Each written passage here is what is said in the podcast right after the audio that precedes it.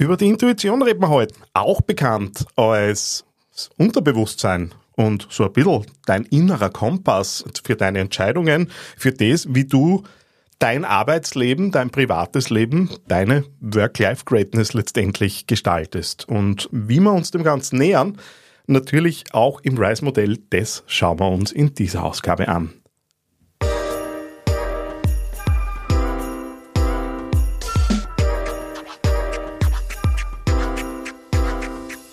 Herzlich willkommen bei Business of Balance, deinem Podcast für ein stabiles und ausgewogenes Leben im Business.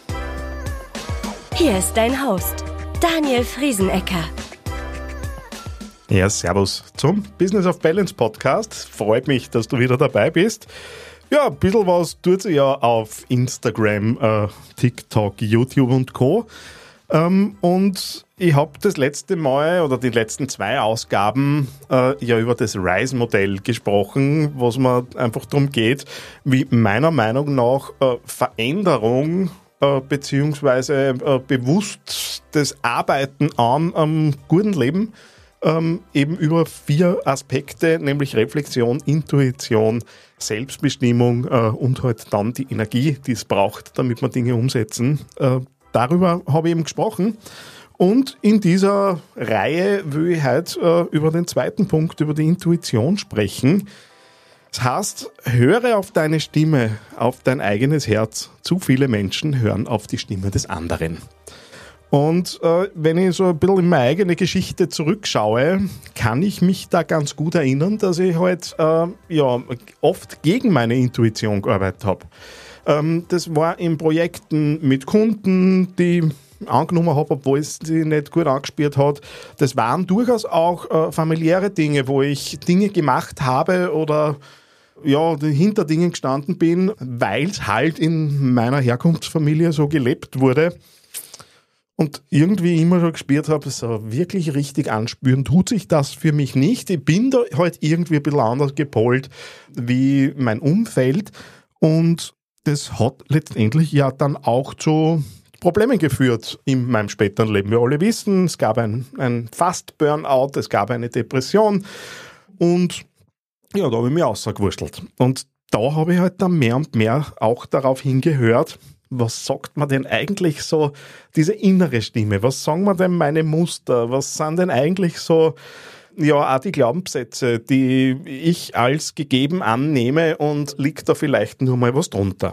Und genau um das geht's, wenn wir auch Selbstständige oder Unternehmer sind, wo man halt mit unserer Energie auch eigenverantwortlich, manchmal eigenverantwortlicher wie jemand, der in einem Job steht, umgehen müssen. Heißt jetzt nicht, dass jemand, der in einem Job steht, keine Verantwortung hat, aber Oft gibt es da halt Rahmenbedingungen, die vorgegeben sind. Aber da meine ich auch beispielsweise Mütter, die vielleicht gerade daheim sind und dort in Wirklichkeit die Rolle einer Unternehmerin innehaben, weil da gibt es ja in der Regel nicht so wenig zu tun. Ja, und da mag ich ein bisschen draufschauen mit dir. Was kann, kann man tun? Was sind so Dinge, um die eigene Intuition vielleicht einmal auch so ein bisschen ins, ins Bewusstsein zu holen? Und genau darum soll es eben in der heutigen Folge dann gehen. Ja, was ist Intuition und warum ist die wichtig? Letztendlich ist es ja gut, dass wir sowas wie Unterbewusstsein haben, sonst müssten wir ja an ganz viele Dinge denken. Sowas wie Atmen zum Beispiel. Oder bei jedem Schritt, den wir setzen würden, müssen wir überlegen, na, wie tue ich denn jetzt mit meinen Gelenke, damit ich da halt jetzt nicht wegböckle. Und da läuft natürlich ganz viel automatisch. Und ich kenne so ein Ding, das in der Intuition bei mir bis jetzt drinnen ist, ihr wisst aus meiner Abnehmerei, da gibt es Punkte, die habe ich gut in den Griff gekriegt, aber es gibt nach wie vor ein Ding, das in mir automatisch zu laufen beginnt. Sobald, wenn meine Frau dran ist, den Kleinen ins Bett zu bringen, sobald die beiden die Kinderzimmertüre geschlossen haben, durchzuckt es mich und ich möchte zum Kühlschrank oder zur Naschlade. Und ich bin jetzt ganz offen, es gelingt nicht immer mit purem Willen dagegen zu arbeiten. Da ist einfach intuitiv in mir was drinnen. Das ist auch mittlerweile, sind wir dem Ganzen so ein bisschen auf die, auf die Spur gekommen. Das ist was Frühkindliches, da geht es um Einsamkeit, die einfach äh, kompensiert wird. Jetzt bin ich halt 40, habe mehr als 30 Kilo abgenommen, wüsste, wie es geht, habe mich auch da lang eben in diesem Programm, in dem ich war im Medical, da gut dagegen stemmen können und merke halt, okay, da läuft nach wie vor ein Muster. Aber wenn ich das bewusst habe, dass da was läuft in mir, dann kann ich damit arbeiten. Auf der anderen Seite sind aber auch Dinge angelegt, wie beispielsweise Werte, wie ein Werteverständnis, die Basis dafür, wie wir Entscheidungen treffen. Und ganz oft ist es so, dass in Wirklichkeit die Entscheidung schon ganz lange getroffen ist, wo wir uns nur bewusst einreden, na ja, jetzt suchen wir uns noch Gründe, um das Ganze zu rationalisieren. Auch da habe ich ein Beispiel, haben wir gerade gestern neue EDV-Ausrüstung gekauft, die ehrlicherweise nicht ganz notwendig war. Und ich seit Monaten immer wieder überlegt, tue ich es, tue ich es nicht, weil es halt auch den einen oder anderen Euro kostet. Ja, und gestern habe ich auf Bestellen gedrückt und dann habe ich es mir erklärt, warum ich das Ganze brauche. Das heißt, die intuitive Erkenntnis braucht Beachtung. Wenn ich solche Dinge mitkriege, dann sollte ich ja, dann bin ich eh schon so weit, dass ich es im Bewusstsein habe. Aber ganz oft laufen solche Dinge natürlich automatisch mit uns. Und was du tun kannst, um da vielleicht auch mal so ein bisschen in dich reinzuhören und mitzukriegen, was tut sie denn da in mir? Setz dir mal hin, fünf Minuten. Idealerweise irgendwo, wo du nicht gestört bist und halt einfach einmal fünf Minuten Stille auf, aus. Und wenn du jetzt nicht unbedingt ganz tief drinnen bist in Meditationstechniken und so weiter und da nicht schon ein bisschen geübt hast, und selbst dann, wenn du einfach nur da sitzt, fünf Minuten in der Ruhe, dann wird möglicherweise der eine oder andere Gedanke kommen. Bei manchen ist es auch ein Feuerwerk. Und da einfach einmal zu schauen, was kommt denn da spontan auf in mir? Was, was geht denn da eigentlich in dem Kopf die ganze Zeit vor? Weil das kriegen wir im Alltag nicht immer mit wenn du das so ein paar Mal machst, dann hast du schon ein bisschen mehr Zugang zu dem Ganzen. Und darüber kannst du natürlich dann auch deine Intuition ein bisschen kennenlernen und so einmal ab, abchecken, ne, was tut sie denn eigentlich so in mir? Und das wäre so ein erster Punkt, um Dingen auf die Spur zu kommen. Das heißt, in Wirklichkeit brauchst du nichts tun, als dich einfach fünf Minuten in die Ruhe zu setzen.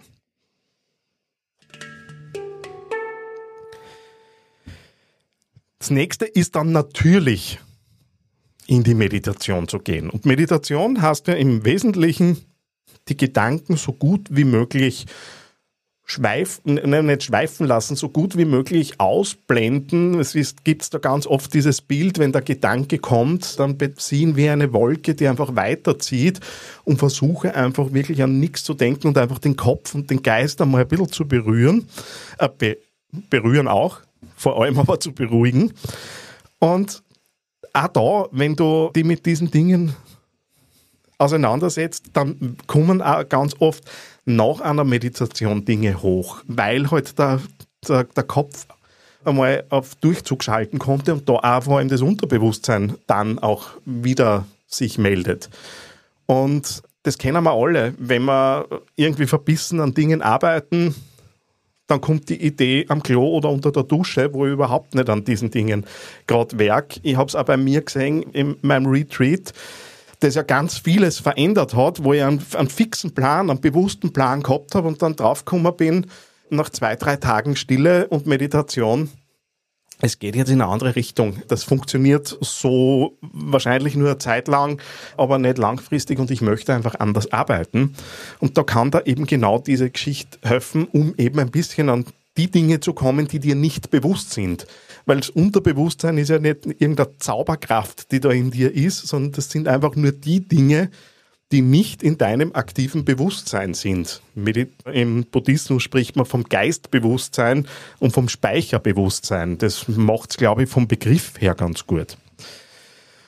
Und Meditation hilft da halt, da zu beruhigen, um Zugang zu bekommen zu diesen Dingen. Und ich habe würde mich nicht als großer Meditationsmeister sehen. Ich mache es mittlerweile sehr sehr aktiv, nutze verschiedene Methoden von der Gehmeditation über Bewegungsmeditationen bis hin zum klassischen, ich lege mich jetzt auf ein Bett und lasse mich in einer geführten Meditation da einfach durchbegleiten, bis hin aufs Kissen am Boden, je nachdem, was halt mir gerade gut tut oder was ich glaube, was mir gut tut, dann nutze ich das.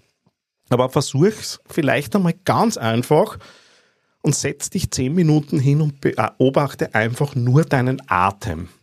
Nichts anderes. Einatmen, ausatmen. Nicht mehr. Und auf das konzentrierst du. Und wenn ein Gedanke kommt, dann begrüßt du ihn, lässt ihn freundlich wieder gehen und der darf weiterziehen. Kein Stress, wenn irgendwie die Gedanken zu, zu kreisen beginnen. Wir sind freundlich mit uns. Es geht einfach nur darum, auf Ein- und Ausatmen zu achten. Es geht nicht darum, etwas zu leisten. Und das mach vielleicht öfter. Wie es halt so ist bei diesen Dingen, je öfter wir das wiederholen, desto mehr kommen wir natürlich in Übung und dann gewöhnen wir uns auch dran.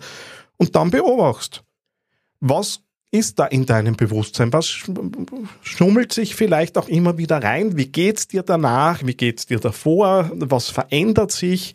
Und damit kriegst du einfach so ein bisschen mehr Zugang zu dem, was sie in deiner Intuition, in deinem Unterbewusstsein so alles tun kann. Ja, kommen wir mal zum Klassiker im, im Coaching-Bereich. Die Glaubenssätze, die Muss, aber auch so ein bisschen der Sinn und was ist dein eigenes Wesen. Und ganz viel tut sich ja in dir. Du schaffst in Wirklichkeit die Realität, die du da draußen wahrnimmst. Und jemand anderer kann die Dinge ganz anders sehen, obwohl es faktisch gleich sind. Und auch da habe ich in einem Buch gelesen, so einen kleinen Tipp, dass man sich Zettel oder ich habe mir es gerahmt und habe es beim Tisch stehen, die Frage stellt, bist du dir sicher? Und gemeint ist das Ganze so, bist du dir sicher, dass die Dinge so sind, wie du glaubst, dass sie sind? Und gerade wenn man sie auf diese Ebene begibt, kommt man vielleicht drauf, okay, da ist jetzt irgendwie so mein eigener Filter wieder über Dingen drinnen das kann ich auch verändern. Das kann ich vielleicht auch so verändern, dass es mir gut tut und dass aus was Negativem, was zumindest Neutrales, idealerweise was Positives wird. Und um das zu beginnen, macht es vielleicht Sinn, nach so einer Meditation oder nach fünf Minuten Stille, dir einfach einmal aufzuschreiben, was sind die Dinge, die über mein Leben, die über meine Arbeit so denke. Arbeit muss hart sein. Geld verdienen ist schwierig und so weiter. Einfach einmal, was, was glaubst du über diese verschiedenen Dinge? Ob das richtig oder falsch ist, das liegt überhaupt nicht in der Bewertung, aber möglicherweise kommst du dann drauf, dass du den einen oder anderen Glaubenssatz verändern könntest. Und ich hatte einen Glaubenssatz, der kommt noch von der Großmutter, was halt irgendwie drum gegangen ist, ich weiß nicht mehr, wie der Satz genau weiß, aber so irgendwie, wer sich in der, in der Früh freut, der kann nur enttäuscht werden.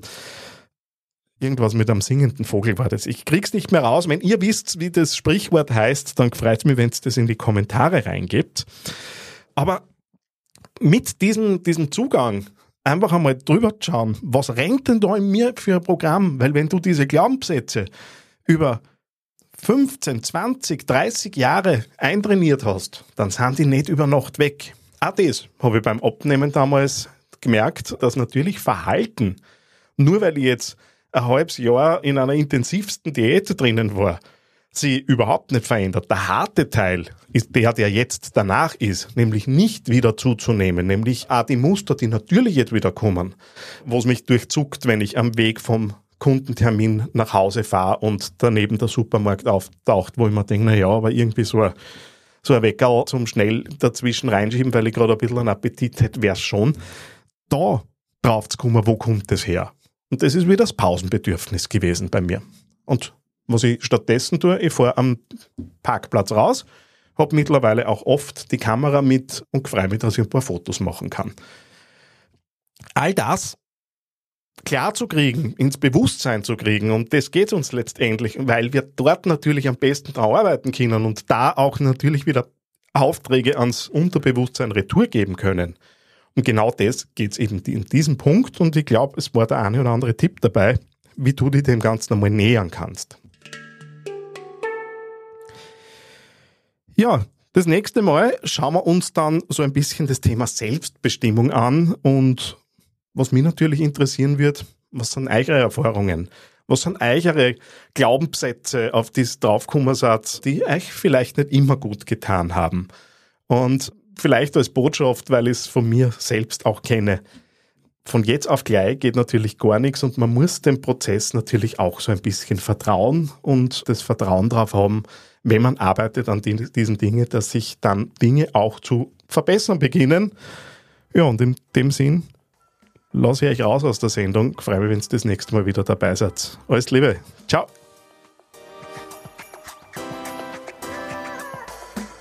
Danke fürs Zuhören.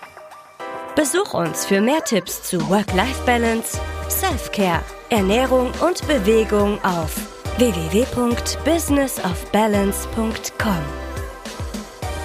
Falls dir der Podcast gefallen hat, freuen wir uns riesig über eine 5-Sterne-Bewertung auf deiner Lieblingspodcast-Plattform. Das hilft uns, noch mehr Menschen zu erreichen. Bis zum nächsten Mal beim Business of Balance Podcast.